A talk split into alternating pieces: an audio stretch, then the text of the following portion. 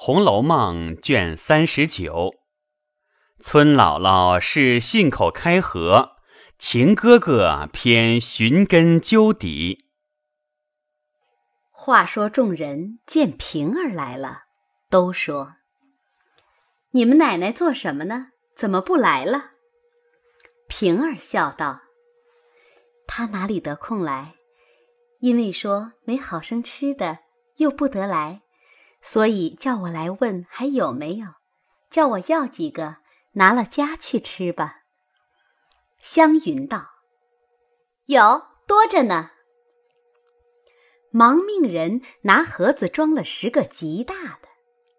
平儿道：“多拿几个团旗的。”众人又拉平儿坐，平儿不肯。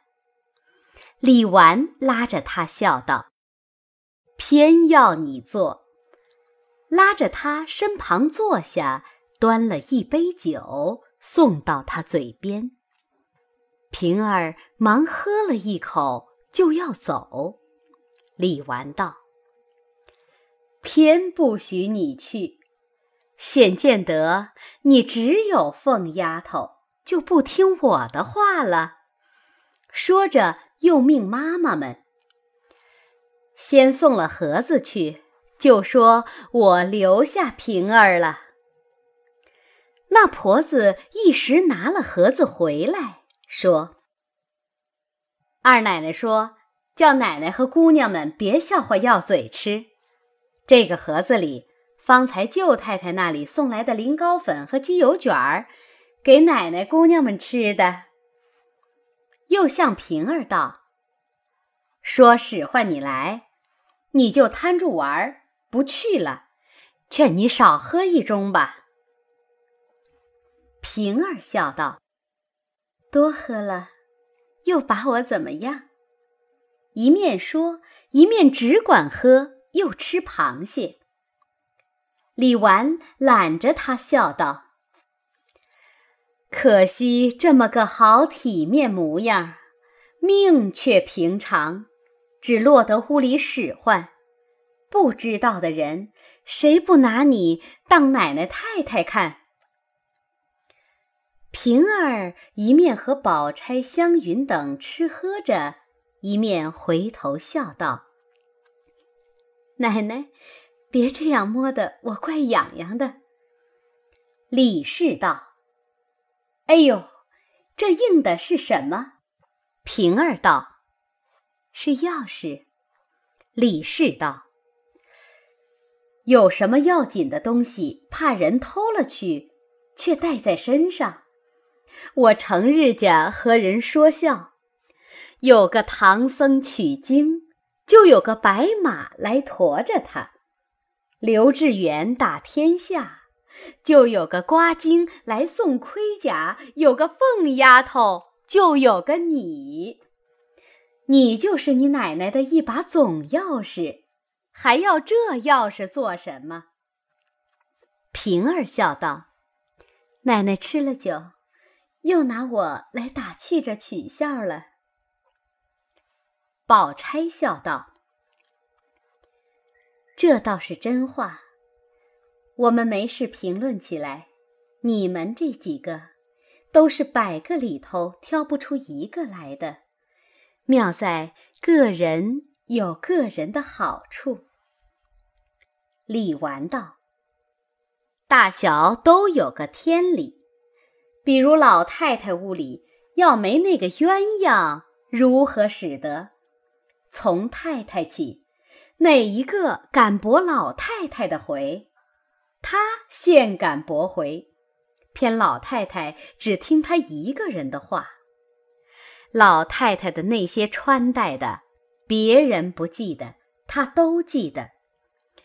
要不是她经管着，不知叫人诓骗了多少去呢。那孩子心也公道，虽然这样，倒常替人上好话，还倒不以势欺人的。惜春笑道：“老太太昨日还说呢。”他比我们还强呢。平儿道：“那原是个好的，我们哪里比得上他？”宝玉道：“太太屋里的彩霞是个老实人。”探春道：“可不是，外头老实，心里可有数。太太是那么佛爷似的，事情上不留心，他都知道。凡一应事，却是他提着太太行，连老爷在家出外去的一应大小事，他都知道。”太太忘了，他背后告诉太太。李纨道：“那也罢了。”指着宝玉道：“这一个小人儿屋里，要不是袭人，你们度量到个什么田地？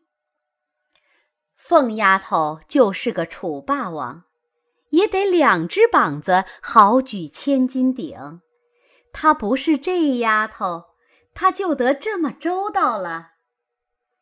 平儿道：“先时陪了四个丫头来，死的死，去的去，只剩下我一个孤鬼儿了。”李纨道：“你倒是有造化的，凤丫头也是有造化的。”想当初朱大爷在日，何曾也没两个人？你们看，我还是那容不下人的。天天只见他两个不自在，所以你朱大爷一没了，趁年轻，我都打发了。若有一个好的守得住，我到底有个膀臂了。说着，不觉眼圈红了。众人都道：“这又何必伤心？不如散了倒好。”说着，便都洗了手。大家约着往贾母、王夫人处问安。众婆子丫头打扫亭子，收洗杯盘，袭人便和平儿一同往前去。袭人因让平儿到房里坐坐，再吃一盅茶。平儿回说：“不吃茶了，再来吧。”一面说，一面便要出去。袭人又叫住，问道：“这个月的月钱，连老太太、太太还没放呢，是为什么？”平儿见问。忙转身至袭人跟前，又见左近无人，悄悄说道：“你快别问，横竖再迟两天就放了。”袭人笑道：“这是为什么？吓得你这个样？”平儿悄声告诉他道：“这个月的月钱，我们奶奶早已知了。”放给人使呢，等别处利钱收了来，凑齐了才放呢。因为是你，我才告诉你，可不许告诉一个人去。袭人笑道：“他难道还短钱使？还没个足验，何苦还操这心？”平儿笑道：“何曾不是呢？他这几年……”只拿着这一项银子，翻出有几百来了。他的工费月例又使不着，十两八两零碎攒了，又放出去。只他这梯几利钱，一年不到上千的银子呢。袭人笑道：“拿着我们的钱，你们主子奴才赚利钱，哄得我们呆等。”平儿道。你又说没良心的话，你难道还少钱使？袭人道：“我虽不少，只是我也没地方使去，就只预备我们那一个。”平儿道：“你倘若有紧要事用银钱使时，我那里还有几两银子，你先拿来使，明日我扣下你的就是了。”袭人道：“此时也用不着，怕一时要用起来不够了，我打发人去取就是了。”平儿答应着，一径出了园门。只见凤姐那边打发人来找平儿，说：“奶奶有事等你。”平儿道：“有什么事这么要紧？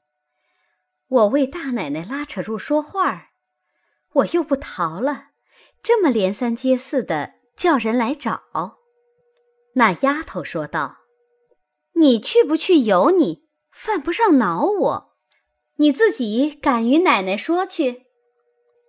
平儿啐了一口，急忙走来。